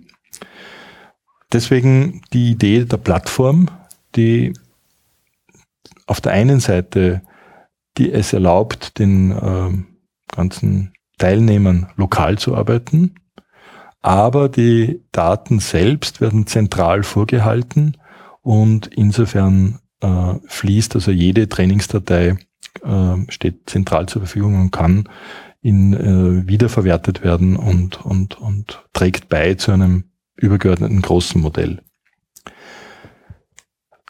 Dann äh, weiterer Ausgangspunkt war, das, was ich auch vorher schon gesagt habe, dass man, wenn man wirklich mh, mm, sozusagen da weiterkommen möchte in den Digital Humanities, dann geht's nur mit Kooperation mhm. über die Disziplinen hinweg. Also sprich, die Plattform dient auch als Mediator sozusagen zwischen Computerwissenschaftlern auf der einen Seite und Geisteswissenschaftlern auf der anderen Seite, die zum Beispiel eben mit digitalen Editionen befasst sind, die Interesse haben an, an Handschriftenerkennung. Und ganz, ganz wichtig, auch die Archive und Bibliotheken sollen ins Boot kommen. Das heißt, die können ebenfalls äh, spielen eine ganz wichtige Rolle, weil sie sozusagen ja ein Interesse daran haben, dass ihre Daten, also sprich ihre digitalisierten Bestände, ähm, ebenfalls suchbar, durchsuchbar werden. Mhm. Und als viertes Element als vierte Benutzergruppe ist noch zu nennen die Öffentlichkeit an sich. Da ist es so, dass äh, sehr viele Personen eigentlich bereit sind, etwas beizutragen zum Fortschritt der Wissenschaften oder zum, zum, zum Erkennen der, äh, der Dokumente. Also Beispiel von ganz anderen Ecke oder gar nicht so andere Ecke ist zum Beispiel Family Search, nicht äh, diese von der von den Mormonen betriebene Plattform zur Digitalisierung und äh, Transkription von äh, Kirchenbüchern und äh, historischen Dokumenten. Dort sind 300.000 Personen registriert, mhm. die tatsächlich äh, äh, ein, ein, ein Dokument mindestens pro Jahr äh, bearbeiten. Das heißt, äh, es gibt eine große Bereitschaft und, und viele sogenannte Crowdsourcing äh, Projekte äh, können das ja nachweisen. Es gibt eine große Bereitschaft von äh, der Öffentlichkeit also auch mitzumachen. Und unser Ausgangspunkt war jetzt der zu sagen, okay, wir versuchen eine Plattform, eine Software zu entwickeln, mit der wir eben die Bedürfnisse dieser vier Benutzergruppen unter einen Hut bekommen. Mhm. Und ähm, diese, diese Idee ist sozusagen zwei, zweieinhalb Jahre alt und wurde in einem äh, Forschungsprojekt, das von der Technischen Universität Valencia geleitet wird, äh, jetzt als prototypisch einmal umgesetzt. Und an die Öffentlichkeit gegangen sind wir jetzt im Frühling damit, beziehungsweise jetzt im Sommer hat es eine Presseaussendung gegeben, die dann relativ äh, stark gelesen wurde, glücklicherweise.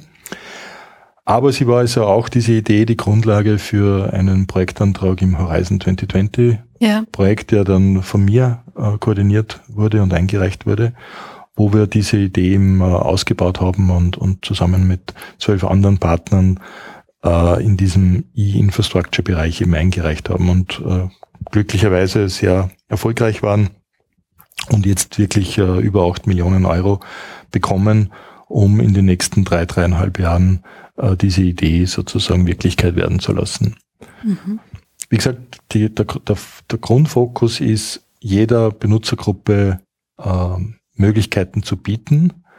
Ähm, das heißt, für den Geisteswissenschaftler einmal eine digitale Editionsumgebung zu schaffen, mit der er Dokumente erfassen kann, aber auch Modelle trainieren kann.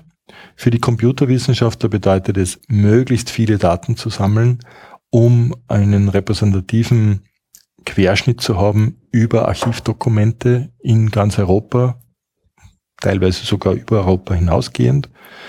Das heißt, äh, ähm, da ist es so, dass bisher in der, in der Forschung eher mit Hunderten oder vielleicht wenigen Tausenden von äh, äh, Seiten gearbeitet wurde. Aber jeder, der natürlich Archivdokumente kennt, weiß, wie vielfältig die sind und äh, dass die Herausforderungen die liegen zum Beispiel ganz stark in der Layout-Analyse, also sprich, ja. wie ist ein, äh, ein Dokument, eine Seite organisiert, wo finden sich Zeilen, Zeilenumbrüche, wo finden sich Grafiken, wo Tabellen? Und so weiter und so weiter. Und das ist natürlich schon wirklich sozusagen harte Arbeit im Bereich äh, Pattern Recognition und so weiter, um das verlässlich auffinden zu können in dieser ganzen Vielfalt von Dokumenten, sprachunabhängig und so weiter und so weiter.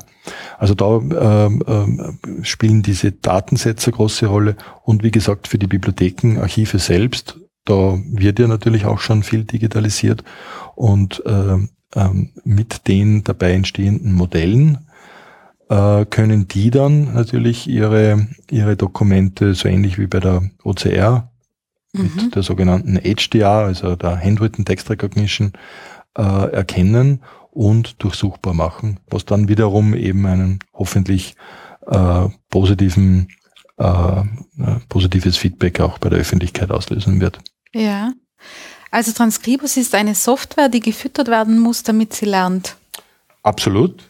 Äh, wobei natürlich, wenn vorhandene Modelle, wenn Modelle schon vorhanden sind, ja. das ist unsere Hoffnung, je, je mehr an Daten vorhanden sind, je mehr Modelle trainiert werden können, je umfassender diese Modelle werden, desto geringer wird natürlich auch der Trainingsaufwand am Beginn. Also mhm. wenn wir jetzt äh, hoffen, dass wir äh, Tausende von trainierten äh, Seiten äh, in einigen Monaten oder Jahren besitzen werden, dann äh, kann jemand unter Umständen sagen, ja, die typische Kurrentschrift des äh, 18. Jahrhunderts ist schon in tausenden von Seiten abgebildet, in x individuellen, Abschri äh, individuellen Ausformungen schon gelernt von der Maschine mhm. und jetzt das konkrete Dokument mag zwar nicht genau dementsprechend, aber entspricht doch schon sehr stark den Mustern und muss nur mehr sozusagen adaptiert werden, aber nicht mehr vom vom the Scratch sozusagen neu begonnen werden zu trainieren.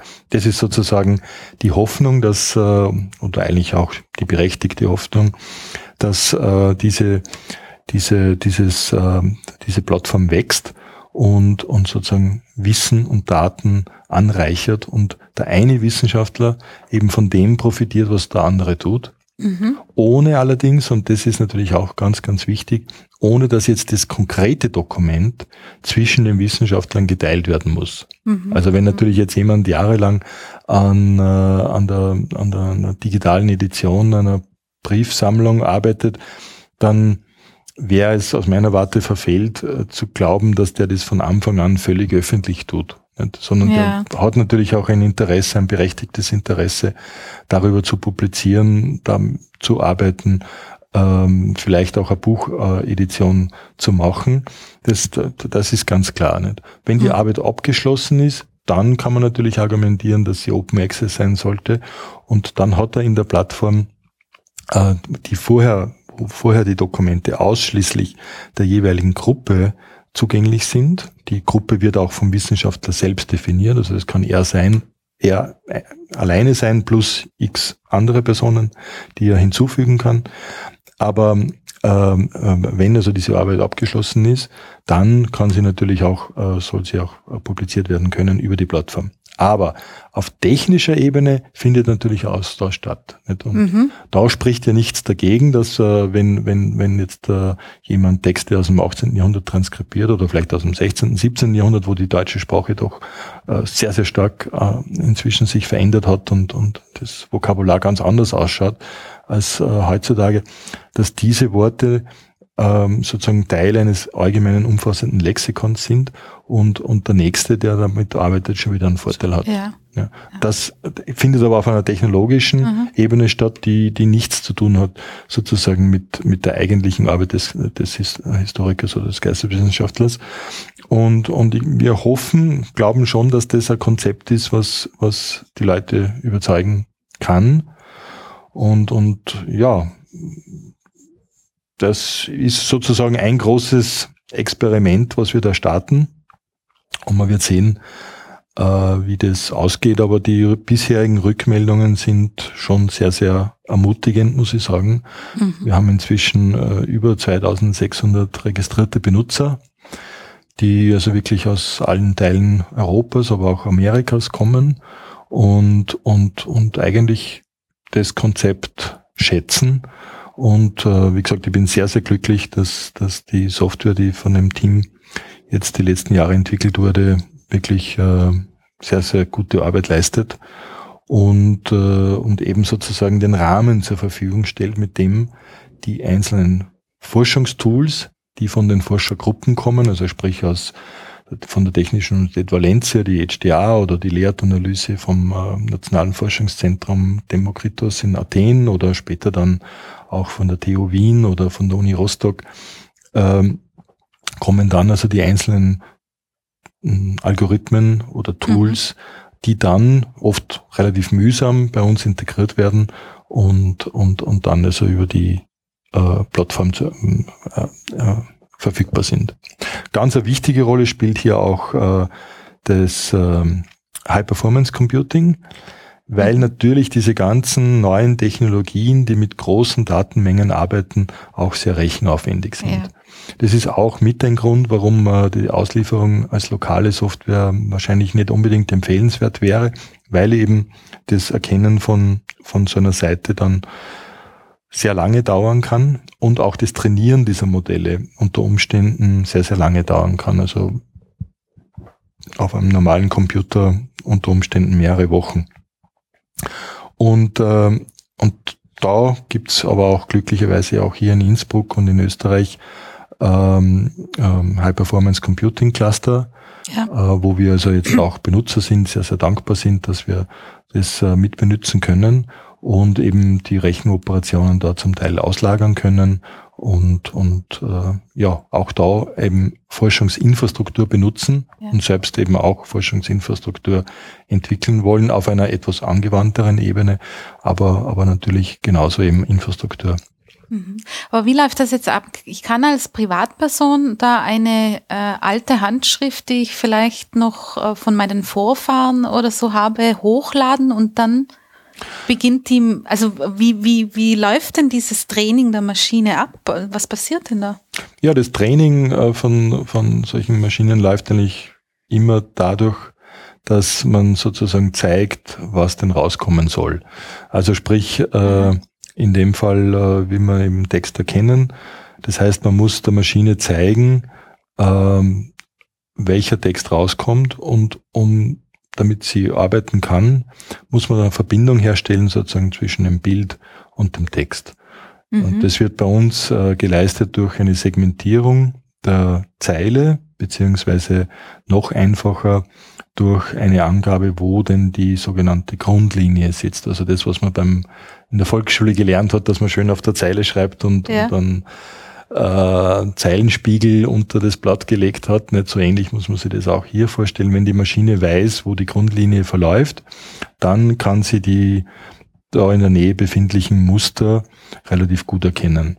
Und das heißt, äh, man lädt ein Dokument hoch, äh, führt diese Zeilensegmentierung durch und schreibt den korrekten Text dazu. Und wenn man das für mhm. 50, 100 Seiten sozusagen macht, dann kann äh, sinnvoll ein Modell trainiert werden. Ja. Äh, diese Modelle verfügen vorerst einmal nur über das Lexikon, das auch in diesen Trainingsdaten vorgekommen ist. Also sprich, äh, da wird ähm, äh, auch eine Statistik der vorkommenden Wörter erhoben, beziehungsweise Bigramme, also Wortkombinationen erstellt. Und das, diese Sprach, äh, diese ähm, Mustererkennung funktioniert sehr, sehr stark äh, ähm, auch oder macht sich das Lexikon, nimmt sich das zur Hilfe. Und ähm, man kann also dann das Lexikon auch anreichern und damit die, die Mustererkennung verbessern.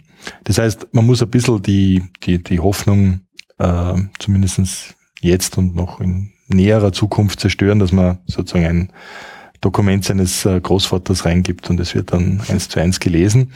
Aber natürlich auch hier wieder die Idee, wenn wir hunderte, tausende Seiten unterschiedlichster Schreiberhände haben und dann größere Modelle trainieren können, dann äh, ist die Chance eben doch relativ groß, dass man vielleicht in ein, zwei Jahren wirklich äh, einen, einen Brief, wenn es jetzt nicht gerade sozusagen eine Sauklaue ist oder mhm. äh, wirklich sehr, sehr individuell geformt ist, sondern wenn es einigermaßen eine lesbare Schrift ist, dass man dann also auch äh, sofort ähm, brauchbare Ergebnisse hat. Ja. Was ist denn der Unterschied zu dem Auslesen zum Beispiel von einer historischen Zeitung im Vergleich zu den Handschriften von der technischen, vom technischen Zugang? Dass es für das, für die Maschine länger braucht, das zu lernen? Oder kommen da andere, ähm, andere Herangehensweisen überhaupt grundsätzlich zum Einsatz? Nein, aus technologischer Sicht ist das sehr, sehr ähnlich und eben ja. fällt der Pattern Recognition. Allerdings äh, dadurch, dass eben gedruckte Dokumente stärker normalisiert mhm. sind, standardisiert sind, können die eingesetzten Technologien etwas einfacher sein. Aber gerade für historische gedruckte Schriften äh, wird diese Handschriftentechnologie ähm, wahrscheinlich auch äh, Fortschritte bringen und eben zum Beispiel eben diese vorhin genannten Fehlerquoten für für Bücher des 17., 18. Jahrhunderts äh, helfen zu verringern, ganz mhm. gewiss. Aber im Grunde ist es eben eine sehr, sehr ähnliche äh, Technologie. Ja. Äh, wie wählen Sie denn aus? Äh, das gilt sowohl für die Handschriften als auch für alle anderen Materialien, jetzt, wenn man es so bezeichnen will, die wir jetzt schon angesprochen haben im Laufe des Gesprächs. Wie wählen Sie denn aus, was in so eine, in so ein in so ein Digitalisierungsprojekt hineinkommt? Also bei Transcribus sind vier Archive äh, beteiligt und die Auswahl mh, hm, ist also so erfolgt, dass auch aus, dass ich mir einfach angeschaut habe, wer ähm, hat denn im Bereich Digitalisierung da wirklich schon was geleistet. Und die haben wir dann auch eingeladen, in dem Projektantrag mitzumachen. Mhm. Und das ist sicherlich auch der, der vernünftigste Zugang zu dem Ganzen, dass man sich eben immer die jeweiligen Gruppen oder die jeweiligen Institutionen holt, die da wirklich führend sind. Das sind auf der einen Seite eben die, das Nationalarchiv in Finnland, habe ich schon erwähnt. Ja. Das ist äh, der das Diözesanarchiv in Passau, die äh, schon vor Jahren begonnen haben, Kirchenbücher zu digitalisieren und online zur Verfügung zu stellen. Ein ganz ein großes Thema natürlich, weil natürlich ist jeder interessiert zu wissen, okay, wo, wo äh, sind meine Vorfahren und, und möchte also da dann eben Kirchenbücher durchsuchen können. Äh, dann haben wir dabei äh, das äh, Kantonsarchiv oder Staatsarchiv äh, Zürich. Die haben über vier Millionen Euro investiert in eine Transkription ihrer Ratsprotokolle. Mhm. Das heißt, da sieht man natürlich, wie teuer manuelle Transkription ist und da handelt es sich nur um 200.000 äh, Dokumente. Das heißt, äh, im Grunde ein, ein Tropfen auf dem heißen Stein in einem richtigen Archiv, aber eben eine ganz, ganz tolle äh, Quelle um große Experimente durchführen zu können, äh, weil man eben einmal schauen kann, wie, wie weit kommt man mit wirklich großen Modellen und so weiter. Äh, und als viertes haben wir dabei noch eine Schweizer Gruppe äh, von der Technischen Universität in Lausanne, die sich ein Riesenprojekt vorgenommen haben, Äh, das nennt sich Venice Time Machine, wird von Frederik äh, Kaplan geleitet und hat als Grundidee eben das äh, komplette Archiv, Staatsarchiv in Venedig zu digitalisieren und ebenfalls über ähm, Texterkennung, Personennamenerkennung äh, und, und, und ähnliche Daten praktisch komplett verfügbar zu machen und eben, wie der Name schon sagt, sozusagen eine Time Machine zu generieren, bei der man sozusagen die Geschichte Venedigs auf eine völlig neue Art und Weise erleben kann. Mhm. Und äh, ja, das ist sicher eins äh, der interessanten Flagship-Projekte sozusagen in dem Bereich und und äh, an diesen vier großen Archiven äh, wollen wir sozusagen mal zeigen, wie diese Technologie zum Einsatz kommen kann.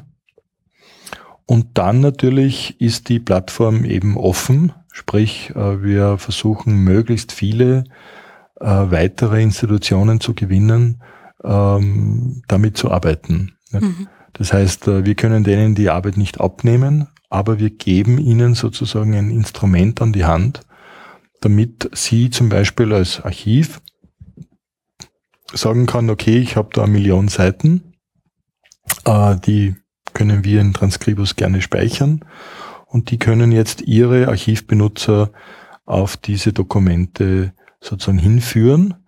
Auch da wieder alles natürlich freiwillig.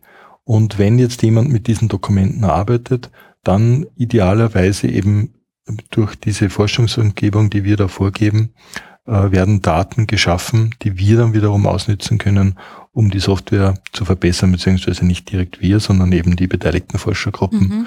um eben die Tools und die Software zu verbessern und auf die speziellen Bedürfnisse eben der Benutzer äh, anzupassen.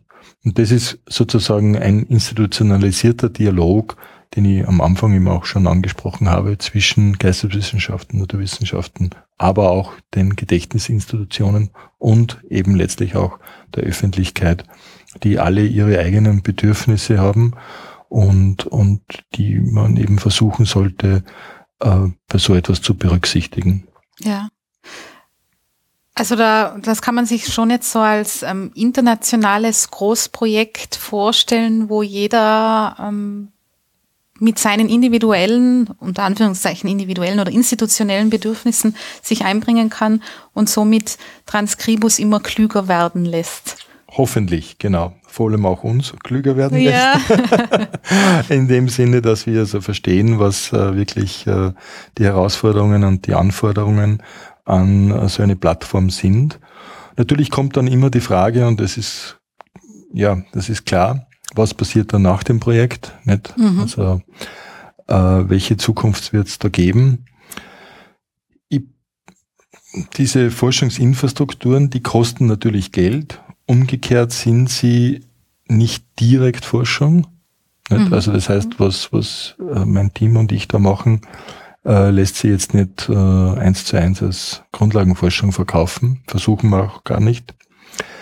Ähm, aber wir glauben eben, dass wir sozusagen etwas ermöglichen und auch helfen, sozusagen Geld zu sparen, in dem Sinne, dass eben äh, da nicht sehr viel lokal passiert, was dann wieder verloren geht, sondern dass immer Standardisierung stattfindet.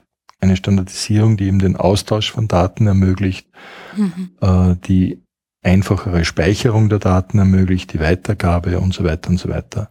Das heißt, dass aus einer größeren Perspektive da natürlich auch, obwohl viel Geld reingeht, natürlich auch wiederum viel Geld ähm, ja sinnvoll verwendet wird, um nicht zu sagen zu sparen, aber, aber auf jeden Fall sinnvoll verwendet wird und, und es eben ermöglicht, äh, Forschung und, und Öffentlichkeit und Gedächtnisinstitutionen zu bedienen.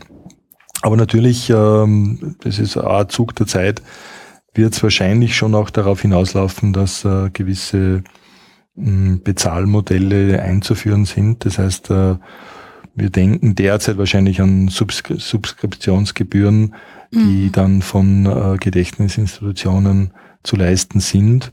Wobei meine Vorstellung die ist, also dass für einen einzelnen Wissenschaftler und so weiter auf jeden Fall frei bleibt. Ähm, und, und eben die Gedächtnisinstitution, die jetzt einen aufbereiteten Text erhält äh, und ihre Dokumente über die Plattform zur Verfügung stellt, dass die einen gewissen Anteil zahlen wird. Auf der anderen Seite glaube ich, dass gerade Forschungsinstitutionen wie der FWF, der D, die DFG und andere ein großes Interesse an dieser Art von Standardisierung und E-Infrastructure haben sollten und eben auch sich überlegen sollten, äh, ja, wie kann man sowas äh, betreiben. Und wie gesagt, so ein Mischmodell scheint mir da relativ sinnvoll zu sein. Also eben zum Beispiel, also ein Mischmodell, was im Wesentlichen eben aus diesen drei Komponenten besteht. Auf der einen Seite Subskriptionsgebühren, auf der anderen Seite Verwendung von Infrastruktur, die ohnehin da ist, wie zum Beispiel diese HPC-Cluster und, äh, und, und äh, schließlich dann also auch äh, Beiträge aus der öffentlichen Hand, die einfach sagen, das äh, ist es uns wert, sozusagen erhalten zu werden. Mhm. Wie sind denn Sie, wie ist denn da Ihr persönlicher Zugang, äh, wenn ich diese Frage stellen darf? Weil ich habe schon erwähnt, Sie haben äh, in, innerhalb der Geisteswissenschaften einen germanistischen Hintergrund. Ich habe gesehen, Sie haben sich zum Beispiel auch viel mit, äh, mit so ein, als Thematik mit dem historischen Roman auseinandergesetzt, dazu auch vieles publiziert. Äh, wie kam es denn zu diesem ähm, zu diesem Interesse für den Bereich, über den wir jetzt gesprochen haben, den Sie, den, den Sie jetzt ja auch schon seit vielen Jahren ganz intensiv bearbeiten? Ja, das, der historische Roman liegt tatsächlich schon einige Zeit zurück, äh, ist allerdings auch nett zu sehen, dass manche der Arbeiten, die wir damals Mitte der 90er Jahre geleistet haben, ähm, immer noch verwendet werden. Mhm. Ähm, ja, das war im Grunde aus der täglichen Arbeit geboren. Wir haben damals mit sehr, sehr hohem Aufwand, manuellem Aufwand eben versucht, eine komplette Bibliografie dieses deutschsprachigen historischen Romans zu erstellen. Also Kurt Habetzel und ich sind da durch die Gegend gefahren und, und äh, haben also die Fernleihe der UB aufs Äußerste ausgenützt und, glaube ich, über 1500 Bücher bestellt. Ähm, und klar, dass man damals dann 95, 94, 95 äh, ist dann das Internet an der Universität so richtig äh, losgegangen. Und das war für mich, kann ich nicht anders sagen, sozusagen ein Erweckungserlebnis oder Initialisierung, dass einfach klar war, ja, das ist sozusagen die Zukunft, da geht's weiter. Und, und dann sind einfach persönliche Interessen dazugekommen, zu sagen, ja, in, in dem Bereich äh, der Digitalisierung zu arbeiten, ist, entspricht meinem praktischen Verständnis sozusagen mhm. etwas mehr als äh, jetzt im Bereich der, enger, der Literaturwissenschaft im engeren Sinn weiterzuarbeiten, obwohl das natürlich äh, auch viele interessante Aspekte besitzt, aber, aber ja, das ist sozusagen einfach, hat sich ergeben und, und, und bin auch sehr glücklich, muss ich sagen, dass ich in dem Bereich arbeiten darf. Muss auch sagen, dass ich sehr, sehr glücklich bin, dass ähm, die Universität da einen Freiraum bietet, den andere Arbeitgeber natürlich in dem Maße nicht bieten können. Ähm, kann zwar schon auch sagen, dass ich immer dafür gesorgt habe, dass äh, das Geld sozusagen vorhanden ist, äh, doch relativ viel Drittmittel immer akquiriert und, und äh, mein Team äh, eben sozusagen über Drittmittel bezahlt. Aber gar keine Frage, die, die Möglichkeit, diese Freiheiten da zu haben, die habe ich immer sehr angenehm empfunden und, und bin auch eben wirklich sehr, sehr dankbar für das. Ja, Sie haben erwähnt schon mehrmals, Sie sind da, Sie sehen sich da in einer Schnittstelle. Heißt, darf ich das so verstehen, dass Sie, dass sich diese Schnittstelle äh, daraus ergeben hat, dass Sie ähm, mit Ihrer geisteswissenschaftlichen Prägung in der Forschung immer ein, ein großes Interesse an computerwissenschaftlichen Thematiken gehabt haben oder haben? Ja, beziehungsweise sozusagen einfach ein, ein, ein, ein praktisches Herangehen. Nicht? Also ein, ja. ein, Schauen über die Grenzen auf jeden Fall. Aber das ist etwas, was einem nicht so, was man sich nicht vornimmt, sondern was einem eher passiert. Mhm, mh. Und, und dann gibt es einfach ein paar glückliche äh, Zusammenhänge, wie zum Beispiel eben, dass der schon erwähnte Gregor Rette zum Beispiel bei uns am Institut äh, für die Computer zuständig war und einfach äh, unglaubliches äh, Wissen und Kompetenz da mitgebracht hat und und es einfach lustig war, Projekte zu machen. Ja, und, und, und von da heraus. Und dann eben auch noch das Glück gehabt haben, dass äh, EU-Ausschreibung zur Telematics for Libraries gegeben hat. Und, und wir dann also auch da noch reingerutscht sind, obwohl wir uns, glaube ich, 62 Prozent der, der, des Budgets gestrichen hat und so weiter und so weiter. Also man auch viele Anfängerfehler natürlich gemacht hat. Aber im Grunde war es ein Spiel mhm. und, und äh, äh, gewisse, ja, einfach ein gewisses persönliches Risiko natürlich auch damit verbunden, aber, aber das war im Teil sozusagen der, des Spaßes, was man mhm. gehabt hat. Und was ich persönlich sagen muss, immer noch habe. Also so ein Projekt zu beantragen, äh, ist, ist, ist schon sehr, sehr anstrengend natürlich. Man schon ein Jahr Vorbereitung und, und in dem Jahr erlebt man auch viele ähm, ja, man verpflichtet sich ja auch sehr viel, nicht? Äh, da sind zwölf Partner, zehn weitere sollen dann im Laufe des Projekts mit beitreten. Das heißt, man hat da Kontakt mit äh, 25, 30, mhm. zum Teil sehr hochkarätigen Institutionen, verspricht ihnen natürlich auch, dass am 14. Jänner ein Antrag abgegeben wird. Und wie es halt ist, bei so einem, als Koordinator muss man letztlich vorangehen, muss Entscheidungen treffen